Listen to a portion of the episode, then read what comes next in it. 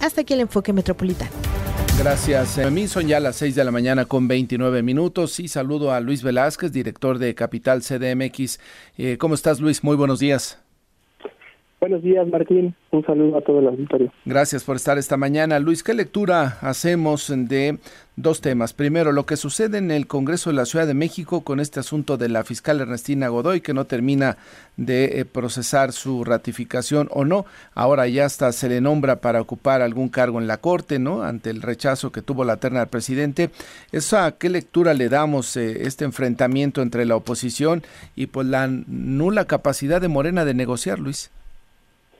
Sí, de hecho, la nula capacidad empieza, creo yo, desde la fiscal Ernestina Godoy, porque ha tenido poca diplomacia para buscar la ratificación, incluso en la entrevista que tuvo de manera virtual, ni siquiera quiso hacerlo presencial cuando podría haberlo hecho, mandó un mensaje también muy duro, en este caso a la minoría, así se refirió a ellos, al PAN, pero son votos muy necesarios. ¿Qué le falta a Morena? Le faltan cinco votos nada más para lograr esta ratificación, pero por parte de la fiscal no ha habido diálogo y lamentablemente se ha convertido en un tema político. Morena está viendo esta situación como una derrota política el que no se pudiera ratificar a la fiscal y por eso han estado tan empecinados en ejercer todo tipo de presión con los diputados, sobre todo de la oposición, para lograr esta ratificación a como dé lugar. Y eso ha enrarecido mucho el clima político y por eso no se ha logrado y se está jugando,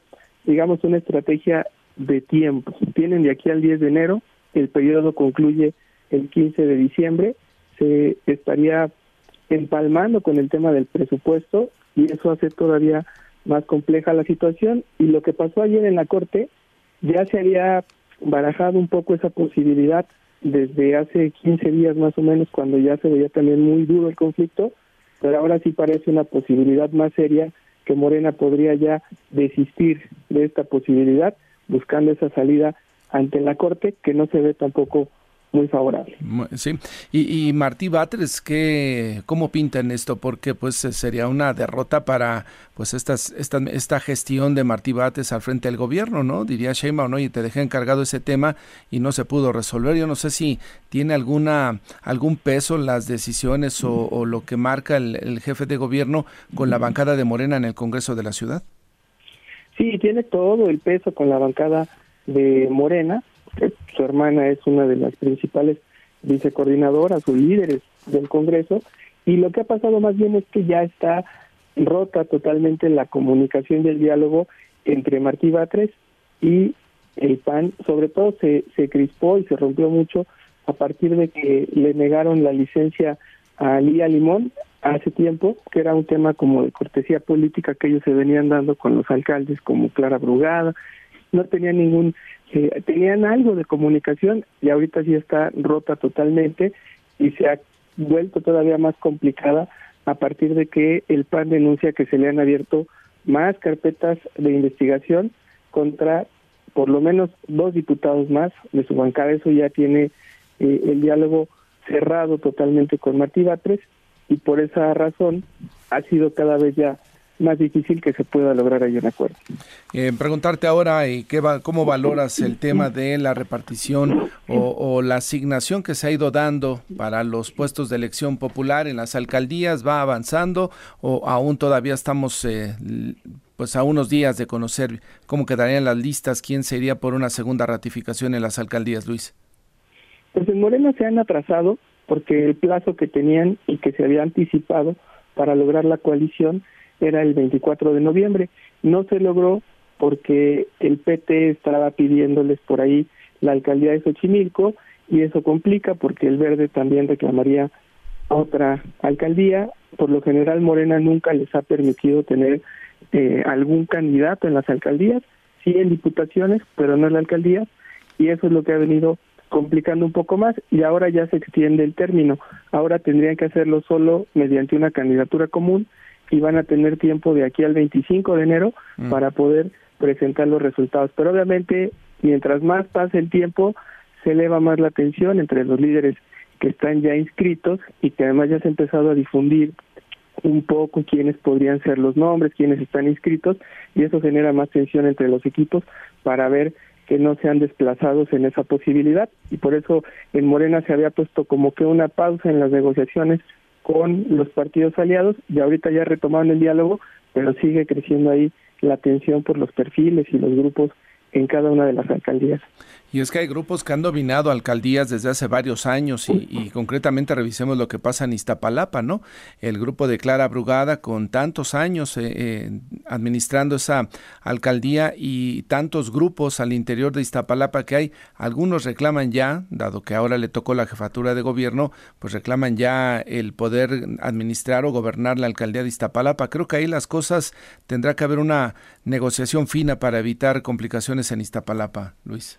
Sí, de hecho, ahí en Iztapalapa es una de las que se han estado ya superando. Algo en lo que ha avanzado Morena es como en el perfil de las mujeres. Por ejemplo, en Azcapotzalco ya perfilan a Gabriela Jiménez Godoy, en, en Iztapalapa a Leida Alavés, porque incluso ya hay como un acuerdo de, bueno, Clara, eh, vas a ser la jefa de gobierno, tienes que soltar la alcaldía, y Leida Alavés es de los cuadros más sólidos ahí en esa zona, incluso Clara Brugada ya la la respaldó en redes sociales diciendo que es tiempo de mujeres, entonces se perfilan ahí como el tema de género, Lourdes Paz en Iztacalco, Evelyn Parques, el Veneciano Carranza una reelección, Berenice Hernández que también es una reelección y en, en Benito Juárez Leticia Varela que también ha sido una candidata histórica que como es un territorio muy complicado de ganar, no tiene tanta complicación y Catalina Monreal, la hija de Monreal en Cuauhtémoc, que también es como parte de estos acuerdos en los cuales Ricardo Monreal ha tenido mucha coordinación con Claudia Sheinbaum y se espera por lo menos que estos temas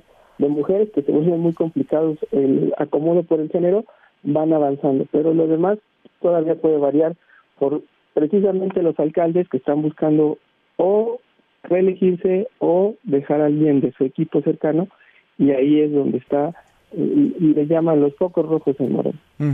El caso de Víctor Hugo Lobo, que salió del de, el PRD, recién anunció que se salía del PRD, no se ha afiliado a Morena, parece que seguirá de independiente, pero también busca una alcaldía, Luis.